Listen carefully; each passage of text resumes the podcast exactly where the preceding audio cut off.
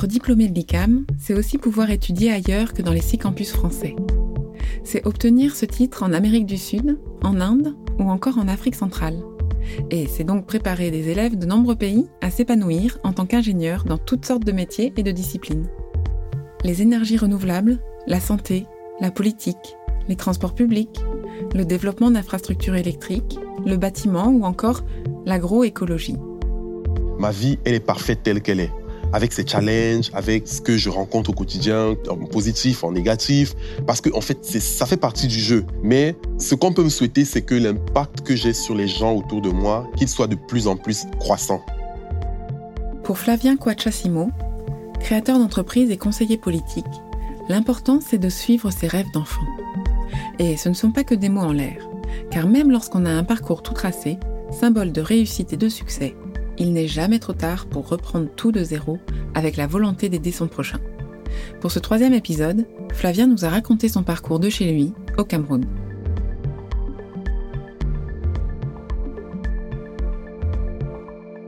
J'ai grandi dans un village d'à peu près 20 000 habitants qui s'appelle Banjun dans l'ouest du Cameroun.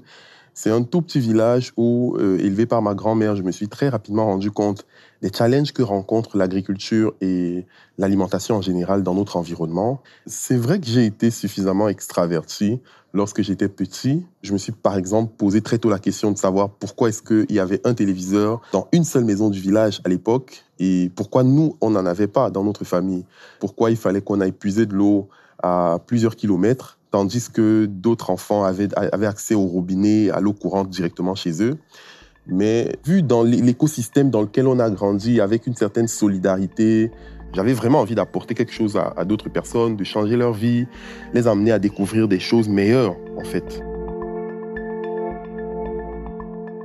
J'ai développé une passion naissante pour l'agriculture parce que le mécanisme qui avait été mis en place par ma grand-mère, en fait, dans notre famille, c'est que, que ce soit la nourriture, que ce soit les soins euh, auxquels nous avions accès en tant qu'enfants, il dépendait en fait de l'énergie que nous mettions sur notre élevage.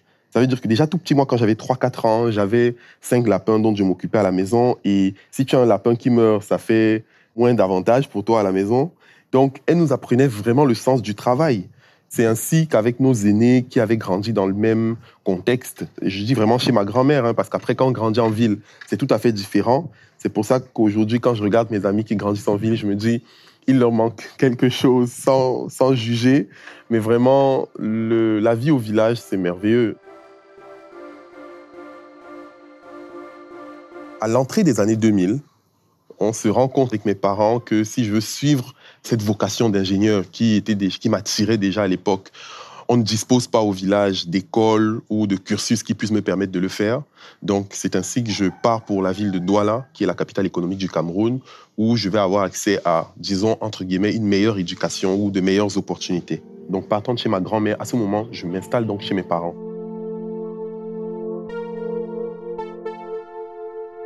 Mon père n'était pas totalement d'accord que je fasse des études d'ingénieur, de technicien, parce que pour lui, un technicien, il sait pas rédiger des lettres administratives, c'est pas la belle carrière.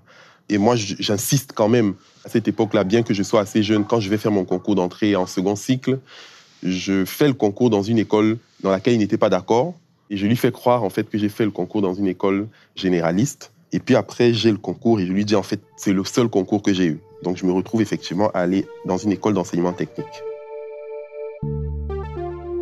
Mon père avait cette image de l'ingénieur parce que lui, il est comptable, donc il a fait de la technique commerciale. Et il, nous faisait savoir qu'à l'époque, c'est ma mère qui rédigeait ces, lettres de demande d'emploi, demande de financement, tout ce qui était courrier administratif. C'est elle qui l'aidait à préparer ses entretiens d'embauche parce que la formation sur ses compétences transversales dans les cycles techniques n'était pas approfondie. Et il disait, aucun de mes enfants ne va faire ces cycles de formation. Mais il se rendait compte que plus le temps passait, plus ça renforçait en moi la volonté de, de poursuivre ce, cursus d'ingénieur. Et il s'inquiétait. Lorsque je suis arrivé au collège d'enseignement technique, j'ai senti mon père, j'ai envie de dire plat. C'est-à-dire qu'il était sans appréhension. Une fois qu'il a donné son avis et qu'il était clairement établi que ça ne m'intéressait pas, il s'est dit, bon, je regarde faire. Donc, j'y vais. Jusque-là, mon père ils continuaient de payer la scolarité et tout pour voir à, nos besoins. Euh, j'entre à l'école et ça se passe super bien. Ça se passe super bien. Et à cette époque, je, me découvre aussi une sorte de leadership, c'est-à-dire que j'arrive facilement à attirer autour de moi d'autres jeunes, à mettre en place un certain nombre de choses. Je restructure la bibliothèque avec des amis. On met en place un cybercafé. À cette époque-là, c'était pas vraiment accessible au Cameroun. Internet, ça coûtait 3000 francs l'heure, c'est-à-dire 5 euros de l'heure. C'était extrêmement cher. Mais nous, on, réussit à convaincre le directeur du collège. On crée un cybercafé dans le collège on permet à chaque élève d'avoir deux ou trois heures de connexion par semaine, c'est-à-dire qu'ils avaient des cartes et ils venaient, ils avaient accès au cybercafé. C'était inclus, en fait. On considère que c'était inclus dans la pension.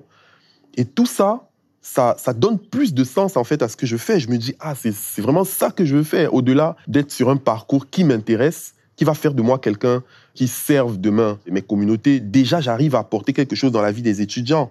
À cette époque, il y a eu le forage de l'école qui était en panne. Le collège ne disposait pas de suffisamment d'argent pour réparer le forage.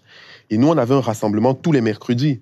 Lors du rassemblement, je prends la parole un mercredi et je dis, mais écoutez, l'eau de forage dans le collège, c'est pour tout le monde. Nous étions 1075 élèves dans notre collège. Je dis, mais pourquoi est-ce que chaque élève ne cotise pas 1000 francs?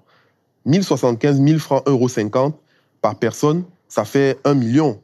Donc, à 1 million, on répare notre forage. Au bout de deux semaines, on a 70% de personnes qui avaient cotisé. On avait regroupé 1000 euros et on a remis en route le forage. Donc, c'est vraiment des histoires comme ça qui ont donné du sens à mon collège.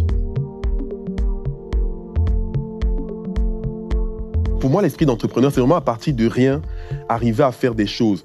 c'est vrai qu'on dit à partir de rien, mais en fait, on n'a jamais rien.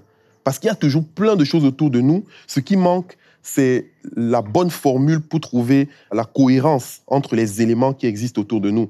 Donc c'est à cette époque que je découvre effectivement que j'arrive à identifier comment euh, faire que les, différentes parties du puzzle s'imbriquent pour constituer quelque chose de cohérent. En 2006, j'obtiens donc un baccalauréat en électronique. J'étais major dans le pays en fait. Et je me dis, il faut que j'ai accès à une bonne formation pour la suite. Mais sachant que ma famille ne disposait pas d'énormément d'argent, je me dis, il faut plus que je regarde une école publique. J'avais identifié déjà à cette époque l'Institut supérieur des technologies d'Afrique centrale, qui est aujourd'hui l'ICAM Afrique centrale, mais les frais de scolarité étaient quand même d'un certain niveau. Et je me disais, bon, je peux pas forcément me permettre ça. Donc, je vais plus sur des concours d'entrée dans des écoles publiques, comme l'Université Polytechnique, euh, l'Institut universitaire de technologie. Et justement, j'ai le concours de l'Institut universitaire de technologie où j'ai candidaté dans les temps. Et je rentre en fait à l'IUT de Douala. Parce que là-bas, la, scolarité, c'est moins de 100 euros. Donc, je rentre à l'IUT de Douala pour faire génie électrique et informatique industrielle. Je découvre encore un nouvel univers. C'est vraiment la période où beaucoup de jeunes se découvrent ils se découvrent, ils découvrent le monde, ils, réalisent les opportunités auxquelles ils ont accès, ils voient ce qu'ils ont envie de faire. Et c'est une période où c'est vraiment un parcours passionnant parce qu'à cette époque, j'ai 17 ans, mais déjà, j'arrive à l'IUT, je, je vois qu'il y a une association des étudiants, c'était un peu plus structuré qu'au collège. Donc, je me fais coopter par le président des étudiants de l'époque pour être son secrétaire particulier, pour travailler sur certaines affaires du bureau des étudiants. Et ça, c'est direct la porte d'entrée, en fait, sur le bureau des étudiants, parce que l'année d'après, je maîtrise toutes les affaires, je maîtrise tout ce qui se passe, les budgets, comment négocier, qui, dans l'administration de l'école, détient la clé pour euh, ouvrir les portes et tout. Et naturellement, je me présente l'année d'après quand je suis en deuxième année pour, euh, pour diriger le bureau des étudiants, toujours en obtenant mon DUT en tant que major de promotion. Lorsque j'obtiens ce DUT en, 2008, je me dis, puisque l'ICAM Afrique centrale a un cycle de formation par alternance sur le, deux, sur le second cycle, je tente ce concours-là. C'est vrai qu'il est très sélectif. Sur le, la troisième année, ils prennent cinq personnes sur plusieurs centaines de candidatures. Et je passe deux mois à me préparer vraiment avant, c'est-à-dire à partir de mai, j'étais totalement absent du bureau des étudiants, j'avais laissé un intérimaire. Je me dis, là, je me concentre sur mon concours d'entrée et je fais le concours, je l'obtiens effectivement. Et c'est ainsi qu'à partir de septembre, j'entre en fait dans une troisième année ingénieur généraliste à l'Institut ICAM Afrique centrale. Je rentre donc en 2008 à l'ICAM vraiment, je, le dis humblement, je me sens privilégié parce que la qualité de la formation, l'aménagement, les équipements, l'attention de l'encadrement tout était à disposition pour réussir. Pour moi qui viens d'un environnement où on devait faire tous les efforts, on devait convaincre, par exemple, la direction du collège pour mettre en place une bibliothèque, un cybercafé. On devait convaincre la direction de l'IUT pour mettre en place certaines utilités pour les étudiants. Et à l'ICAM, tout est à disposition. C'est vraiment à la limite, on vous demande chaque semaine qu'est-ce que vous voulez qu'on améliore? je me dis, il faudrait un institut comme ça dans chaque région du pays. À l'entrée donc à l'ICAM, je choisis le cycle par alternance. Et l'avantage, quand on choisit le cycle par alternance à cette époque-là, en 2008, c'est qu'il y a des entreprises qui viennent nous passer des entretiens sur place ou qui nous invitent à leurs locaux pour savoir si nos, profils les intéressent. Et si eux, ce qu'ils proposent pour notre formation nous intéresse également, c'est-à-dire qu'il faut qu'il y ait un matching. Très rapidement, moi, je passe un entretien le 28 septembre. Je pense que nous étions cinq ou six chez Bolloré Africa Logistics au Cameroun. Et je suis parmi les premiers à être retenu par cette multinationale-là le directeur technique, il me rappelle deux jours après en disant c'est vous qui avez été choisi, je veux que vous repassiez à l'entreprise pour qu'on discute de vos périodes d'alternance, qui était censé démarrer en janvier. Mais lui, trois mois avant, il me dit il faut qu'on on, discute de vos périodes d'alternance, qu'on établisse votre parcours d'intégration. Le parcours d'intégration, c'est un peu la fiche sur laquelle on définit toutes les missions que vous, en tant qu'élève ingénieur, vous allez faire pour atteindre en fait les, les objectifs de la fin de formation. C'est vraiment l'alternance qui démarre en fait. Je me sens bien, je trouve mes marques, mais c'est beaucoup plus prenant que ce que je croyais. Les missions pour lesquelles j'ai été embauché en alternance, ça partait vraiment de la mise en place, par exemple, d'une unité de pompage mobile pour euh, résoudre les pannes pneumatiques sur les camions, la conception, le dimensionnement et la réalisation d'une trémie pour le captage des, denrées alimentaires qui venaient, par exemple, des navires ou la mise en place d'un laboratoire électronique. C'était vraiment des missions sur des budgets qui sont allés jusqu'à 100 000 euros. En tant qu'ingénieur stagiaire, c'était déjà énorme. À cette époque-là, j'ai abandonné plusieurs activités extra-académiques que je faisais, que ce soit un peu de musique, de danse, tout ça. Parce que la particularité du parcours, et de, pour moi, à ce moment-là, c'est que mon tuteur, le directeur technique de Bolloré, il ne m'a jamais considéré comme un stagiaire. D'entrée de jeu, il m'a confié des missions concrètes. Il m'a dit, Flavien, vous êtes ingénieur, vous êtes chef de projet, voilà les projets sur lesquels vous travaillerez. Première période, deuxième période, troisième période. Vous devez vous mettre dans la position d'ingénieur. Donc, bien qu'on avait des périodes d'alternance, déjà moi j'allais parfois à l'entreprise le week-end, lorsqu'il y avait le besoin, parce que dans la logistique, quelquefois vous avez des bateaux à quai. Le bateau à quai, il va pas vous attendre. C'est plutôt vous qui devez vous aligner à son planning. Donc j'étais quelquefois obligé de prendre, de piocher un peu sur mon planning personnel, sur mon temps personnel pour accomplir les objectifs des missions de l'entreprise. Mais ça faisait partie du jeu en fait. De bout en bout, le cycle d'ingénieur dure donc trois ans. Ce second cycle-là, de la troisième en cinquième année, ça se passe très bien, que ce soit à l'établissement, à l'institut ou en entreprise. Et le 25 juin 2011, très exactement, c'est un samedi, je suis diplômé.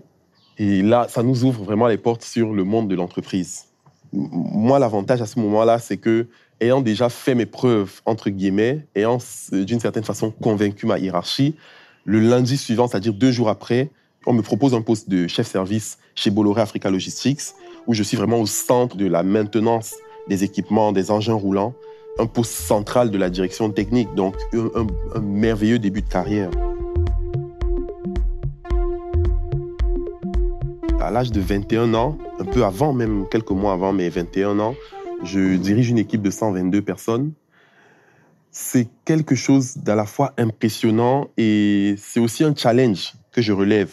J'arrive dans, dans, dans un service comme celui-là où, comme subalterne, j'en avais six, mais des personnes qui avaient 50, 55, 60 ans et qui, bien sûr, aspiraient à ce poste. Je nage vraiment entre la passion du poste, mais aussi, entre guillemets, les bâtons dans les roues, parce que la, personne humaine est comme elle est. Hein. Les gens prétendent à évoluer et on ne peut pas leur en vouloir de vouloir se positionner ainsi. Donc, je dois vraiment être à la fois compétent, performant, mais être le bon père de famille, c'est-à-dire celui qui comprend les besoins des gens et leur propose éventuellement des alternatives. Ça m'apprend à faire des compromis. Parce que si à un poste pareil, je pars sur des combats inutiles avec mes subalternes qui sont censés être les pierres angulaires pour atteindre les objectifs sur le terrain, c'est clair qu'on va pas les atteindre. Il faut que je puisse leur apporter quelque chose en particulier. À ce moment, je commence à réfléchir quelles sont les formations qu'on peut leur faire avoir. Est-ce qu'on peut leur proposer, s'ils ont éventuellement des jeunes qu'ils accompagnent, euh, leur faire avoir des stages dans l'entreprise pour qu'ils comprennent que, ah oui, le jeune, comme il m'appelait à cette époque, il, ne voulait pas que je le sache, mais je l'avais, je l'avais découvert, pour qu'ils comprennent que, ah, le jeune, il nous apporte quelque chose. Donc, c'est assez difficile mais au bout d'une année, disons, j'arrive à, faire mes, marques à ce poste-là. Alors, on ne fait jamais l'unanimité, mais à établir quand même une bonne atmosphère. Chez Bolloré, je travaille pendant trois ans exactement. Mes journées sont infernales. C'est-à-dire, je pars de chez moi à 4h30, 5h maximum, parce qu'il fallait faire la mise, en, la mise en route des engins à 6h. Je rentre à 21h, 22h, avec deux dimanches de repos dans le mois. Donc, euh, travailler de lundi à dimanche, de lundi à samedi, puis de lundi à dimanche, de lundi à samedi. Je me disais, est-ce que c'est vraiment en adéquation avec les, objectifs que je m'étais fixés quand j'étais plus jeune, avec mes aspirations? En fait, c'est vraiment, c'est maintenant à cette époque-là que je commence à, à parler de rêve. Est-ce que je vais atteindre mes 60 ans à une position comme celle-ci, ou peut-être plus haut, mais où euh, je répare des engins mais je ne ressens pas vraiment ce que j'apporte aux individus autour de moi. Je ne ressens pas l'émotion de, mon travail. Et c'est là où j'envisage effectivement de changer d'orientation de carrière pour renouer avec ma passion de, de l'enfance, qui est l'agriculture. Donc je vais retourner dans l'agriculture, je vais créer une entreprise dans le domaine, mais pas juste aller cultiver comme tout le monde, mais en apportant quelque chose. Et pour ça, il faut que j'identifie un challenge concret auquel font face les agriculteurs. C'est ainsi que je décide à cette époque justement de partir de cette entreprise-là et de retourner dans, dans la zone rurale où j'ai grandi, de repartir en fait chez ma grand-mère pour lui dire, ah voilà, je, je veux donner une, une, nouvelle orientation à ma carrière et je vais passer quelques jours avec toi. Je pars pour une semaine, mais je fais six mois.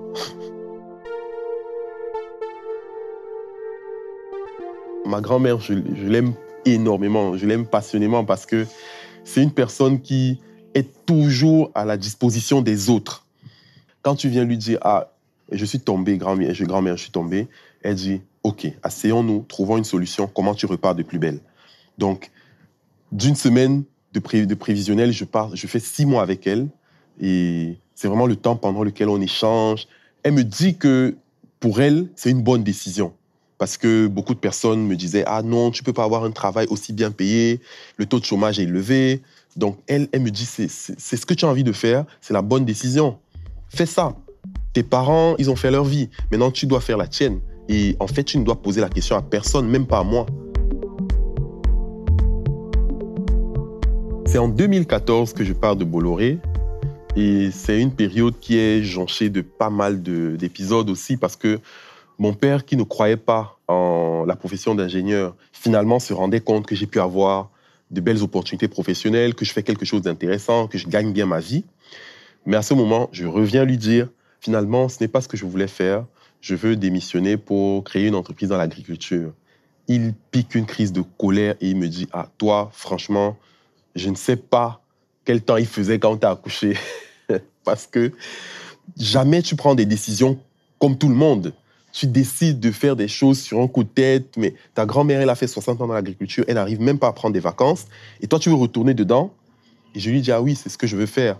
Moi, je veux me lancer dans l'agriculture, et je pense que je vais réussir à faire quelque chose d'intéressant. La vérité, c'est qu'on fait deux années sans se parler à partir de ce moment-là.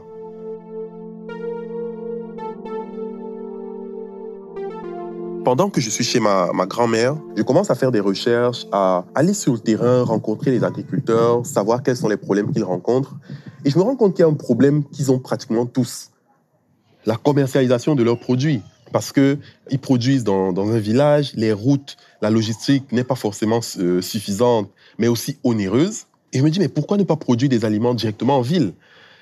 L'autre problème, c'est qu'en ville, il n'y a pas suffisamment d'espace. L'avantage qu'on a au 21e siècle, c'est qu'on a Internet. Je commence à chercher pour me dire, mais peut-être que d'autres personnes ont trouvé des solutions ailleurs. Et je me rends compte effectivement qu'il y a un mode de culture appelé aquaponie qui permet de cultiver des légumes de qualité sans engrais chimiques sur de petits espaces. Ça se fait durant les 12 mois de l'année, sans tenir compte des saisons, mais aussi en utilisant des déjections de poissons comme engrais naturels. Et là, je me dis, ah, ça, ça pourrait être intéressant au Cameroun. Ça permettrait que des personnes qui soient dans des espaces en ville, périurbains ou même dans la zone rurale cultivent leurs légumes et puis qu'on mette en place une sorte de réseau pour faire de la distribution. Donc, c'est ainsi que je commence effectivement à monter des, les, premiers kits aquaponiques en, en guise de test c'est vraiment des formations. Je, pense j'ai suivi des centaines de vidéos sur YouTube, sur Dailymotion, sur l'aquaponie. J'essaie des, des, systèmes qui fonctionnent, qui fonctionnent pas. Et puis, de bout en bout, j'arrive sur des solutions qui marchent. Donc, en 2017, je décide de créer officiellement l'entreprise et tout de suite, la mission qui me vient à l'esprit, c'est vraiment de créer cette entreprise pour sauver l'agriculture africaine. Parce qu'avec la démographie galopante, les terres arables qui sont de moins en moins disponibles, on se rend compte que non seulement l'Afrique devra nourrir plus de personnes, mais c'est le continent qui devra également nourrir d'autres continents dans les années à venir. Et je me dis, nous, il faut qu'on sauve l'agriculture. C'est ainsi que je décide d'appeler l'entreprise Save Our Agriculture. Et la, la structure est effectivement créée le 17 juin 2017. Lorsque la structure est créée, il faut des fonds pour pouvoir euh, avancer, pour pouvoir faire des, des, prototypes. Donc, je regroupe des membres de la famille, des personnes qui me font confiance et je leur parle effectivement de ce que je veux faire. Je me souviens, il y a mon beau-frère, il y a ma grande sœur aînée qui ont toujours été des soutiens inconditionnels. Et je leur dis, voilà, l'aquaponie, ça consiste en ça. C'est d'ailleurs ma grande sœur qui achète le tout premier kit aquaponique de l'entreprise. Donc, on réussit à avoir quelques personnes comme ça qui nous mettent à disposition quelques fonds. Bon, j'avais aussi des économies, des travaux que je faisais à temps partiel. Ça permettait d'avoir un peu d'argent. Et c'est ça qu'on investit en fait dans l'entreprise pour faire nos premiers prototypes, commencer à chercher des clients. J'avoue que les premiers prototypes, en réalité, sur le plan fonctionnel, n'ont pas vraiment été au top, mais ça permettait de découvrir, de faire connaître l'entreprise et puis d'évoluer. Mais ce qui fait vraiment décoller l'entreprise, c'est lorsque je, je réussis à avoir un financement de la Bank of Africa en fin 2017. Et ils décident en fait de nous mettre à disposition un financement de 100 000 euros pour faire avancer le projet. Parce qu'eux, ils voulaient investir dans des projets d'innovation. Donc c'est à ce moment, effectivement, qu'on prend un espace, on prend une ferme d'une superficie de 2 hectares, qu'on aménage et on achète quelques équipements pour pouvoir moderniser à peu près la production. À, partir de là, l'entreprise commence à décoller. Le parcours, il a été très dynamique sur les quatre dernières années, entre 2017, où il y a eu la création officielle de l'entreprise, et aujourd'hui, il y a eu un départ aux États-Unis, où j'ai rencontré des investisseurs, puis je suis revenu en Afrique. Et je me rends compte effectivement, en échangeant avec ces personnes-là, que ce qui les intéresse vraiment, c'est l'impact. Donc clairement, nous, on arrive à capter ces investissements pour mettre en place des systèmes de production et ça permet aussi de développer différents types de produits, que ce soit des kits aquaponiques de tailles diverses, mais également des curricula de formation. Aujourd'hui, par exemple, on a un modèle de système qui fait à peu près 30 mètres carrés qu'on installe dans des établissements de formation scolaire pour créer des vocations agricoles auprès des jeunes, pour les amener à découvrir très tôt ce mode de production-là et peut-être vouloir avoir une carrière dans le domaine. Fin 2017, début 2018, je réalise combien il est difficile de créer une entreprise dans notre environnement, entre le manque d'informations, entre l'insuffisance d'accompagnement, les difficultés que l'entrepreneur peut rencontrer, que ce soit pour rechercher du financement, trouver les bons collaborateurs ou les compétences dans des domaines aussi innovants que celui dans lequel je suis, je me dis, il faut partager cela. Et je décide effectivement avec euh, le, concours de l'association Oser l'Afrique de fonder un incubateur qui est aujourd'hui basé à Yaoundé, il s'appelle Obotama. L'idée pour nous, c'est de mettre en place un espace collaboratif où les entrepreneurs peuvent rencontrer des personnes qui sont dans le même cycle qu'eux, c'est-à-dire, quelles que soient les difficultés qu'on rencontre, pour moi, la première étape, c'est de marcher avec des personnes qui rencontrent les mêmes difficultés, qui nous comprennent. Parce que si on est avec des personnes qui ne nous comprennent pas, ça devient plus difficile. À un moment, on se remet même en question. Moi, ça m'est arrivé tellement de fois de me dire, mais je suis parti d'un emploi super bien payé. Au bout de trois ans, l'entreprise, en réalité, ne décollait pas encore. C'est-à-dire, entre 2014 et 2017, c'était difficile. Et je voyais des amis avec qui on avait été aussi qu'ingénieurs qui déjà s'étaient construit une vie, avaient acheté des maisons et puis étaient mariés. Et moi, je me disais, ah, mais je suis encore en train de me chercher. Mais pour traverser ces étapes-là, on a besoin d'être en contact avec des personnes qui ont choisi la même voie que nous. Je confonde cet incubateur-là où on a justement des jeunes qui s'inscrivent dans, ce, dans, dans cette même formule et qui ont besoin effectivement d'entendre ce message. L'incubateur, il fonctionne jusqu'aujourd'hui et il nous permet d'accompagner des jeunes qui sont à la fois dans des, dans des solutions innovantes, créatives, qui parfois sortent un peu du commun. Entre toutes ces activités, donc, je me fais coopter par des aînés qui font partie d'une organisation qui s'appelle la Jeune Chambre Internationale. C'est une organisation qui intègre des jeunes de 18 à 40 ans, dont la mission est d'apporter des opportunités aux jeunes pour qu'ils puissent créer des changements positifs dans la société, que ce soit dans la société civile, dans le public ou dans le privé, et réussir à mettre autour d'une même table toutes ces trois catégories de personnes dans la société afin de créer de façon synchronisée des opportunités de développement. Donc, j'intègre cette organisation. Je suis vraiment vraiment euh, en admiration devant le panorama de, soft skills, de compétences transversales qui sont offertes en termes de formation. Ça permet vraiment de solidifier l'homme au-delà des compétences techniques. On apprend à négocier, à rechercher du financement, à créer un réseau à l'international. Disons que c'est une organisation qui a 200 000 membres dans, dans 160 pays à peu près. Donc, j'ai accès sur un répertoire à 200 000 personnes, 200 000 jeunes dans plus de 100 pays c'est magnifique pour le chef d'entreprise que je suis. Ça me permet de voyager dans le monde sans avoir besoin forcément de connaître des gens sur place parce que on a les mêmes valeurs, on part sur le même principe, on a le même credo. Donc, si j'arrive, moi, au Japon ou au Venezuela, je rencontre forcément des membres jeunes chambres. Je laisse un message et au bout de deux minutes, j'ai quelqu'un qui m'héberge. Donc, j'intègre cette organisation-là où je gravis également les échelons et je culmine en fait comme président national au Cameroun en 2019 ce qui me met à la tête d'à peu près 700 jeunes qui sont autant dans la société, dans le monde politique, dans la société économique ou des leaders civiques. Et c'est des jeunes où des idées fusent de partout. Donc être à la tête d'un tel réseau, c'est incroyable. Ça, ça, vous permet de valoriser davantage vos initiatives, d'avoir accès à beaucoup plus de monde, que ce soit dans le patronat, que ce soit la chambre de commerce, la chambre d'agriculture, toutes les instances qui gouvernent un peu le pays et ça permet d'étendre énormément mon réseau. Save Our Agriculture aujourd'hui en est à son projet d'industrialisation. Ce sur quoi on est en train de travailler, c'est la construction d'une usine qui rendra les kits beaucoup plus accessibles, mais aussi qui permettra qu'on touche d'autres pays de la sous-région. Nous, on a des demandes dans, dans des pays, que ce soit le Gabon, le Tchad, le Sénégal, des personnes qui nous appellent, mais on n'a pas forcément aujourd'hui la ressource humaine pour pouvoir prétendre à une telle demande. Donc, plutôt que de se disperser, on veut monter en compétence sur l'outil de production et ça nous permettra effectivement de répondre à cette demande-là. Donc, aujourd'hui, on a défini quatre phases de développement de notre entreprise. On est en train de terminer la première phase, là, en 2021. Nous, on atteindra notre période de maturité à 2030. Pour moi, j'ai clairement donné un sens à ma vie, à ce que je fais. L'impact que je voulais avoir sur la vie des gens, je l'ai. La vérité, parce qu'il faut être honnête, c'est que je ne gagne pas encore autant que lorsque je travaillais. Hein. J'en suis même encore un peu loin, mais je pense que ce que je fais a plus de sens. Je suis, je suis plus à l'aise de me coucher tous les soirs. Quand je regarde ma fille, elle a un an maintenant, lorsqu'elle aura 20 ans, je serai fier de lui raconter mon parcours. Aujourd'hui, avec mon père, ça va nettement mieux. Traverser ces périodes de turbulence, parfois, ça nous, ça nous rapproche aussi parce que lorsque on fait table rase et qu'on décide de se reparler, on fait le rattrapage de tout ce qu'on aurait dû faire entre-temps. Il sait aussi que mes décisions ne sont pas individualistes et que, en général, il dit Flavien, s'il prend une décision, quelques années plus tard, vous vous rendrez compte qu'il savait ce qu'il faisait. Donc, on a clairement aujourd'hui une meilleure relation et une relation à la fois d'amour et de respect.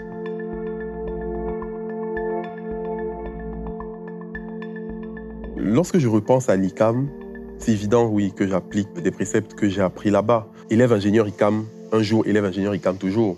On a des valeurs à, à l'Institut. Celle que j'ai le plus conservée, c'est la responsabilité. Il faut toujours se positionner par rapport à ceux qui sont autour de nous. Ce que je déplore un peu dans notre environnement, nous sommes dans un pays où les personnes les plus riches en Afrique francophone vivent au Cameroun, sont au Cameroun. Mais ce sont les personnes qui investissent le moins dans la jeunesse qui investissent le moins parfois dans leur communauté, dans des projets durables.